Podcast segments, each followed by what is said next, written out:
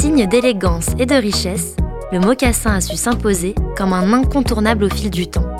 Mais comment a-t-il fait? Eh bien, Viviane nous raconte aujourd'hui sa petite histoire. Le mocassin est né au fond des forêts canadiennes au début du XVIIe siècle, imaginé par les femmes algonquines, un peuple amérindien, pour leur mari. Dans le modèle le plus connu, la semelle est ramenée sur les côtés et au-dessus des orteils. Ce soulier attend les années 20 pour inspirer Georges Bass, un chausseur du Maine. Le mocassin est rebaptisé loafer, c'est-à-dire flâneur, ou encore slipper, soit qui s'enfile et séduit bien sûr les étudiants américains.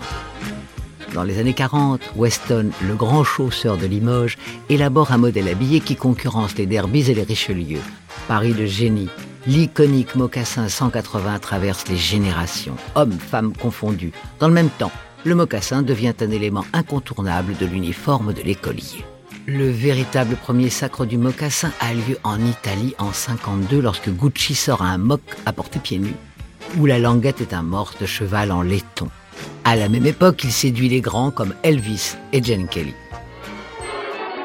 La prestation d'Alain Delon en plein soleil en 60 aide bien sûr le mocassin à faire fureur sur les yachts de Capri et d'ailleurs.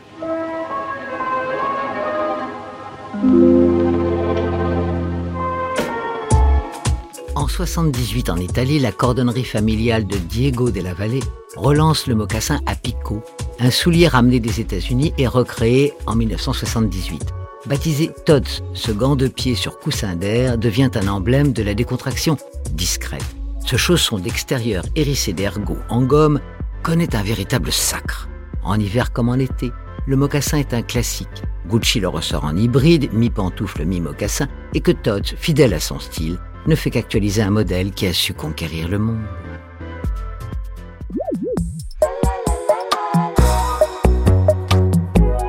La Petite Histoire 2 est un podcast coproduit par TV Only et Initial Studio, adapté du magazine audiovisuel éponyme, produit par TV Only, Jean Monco et Séverin Delpont imaginé et commenté par Viviane Blassel et écrit par Benjamin Doise sous la direction de Viviane Blassel.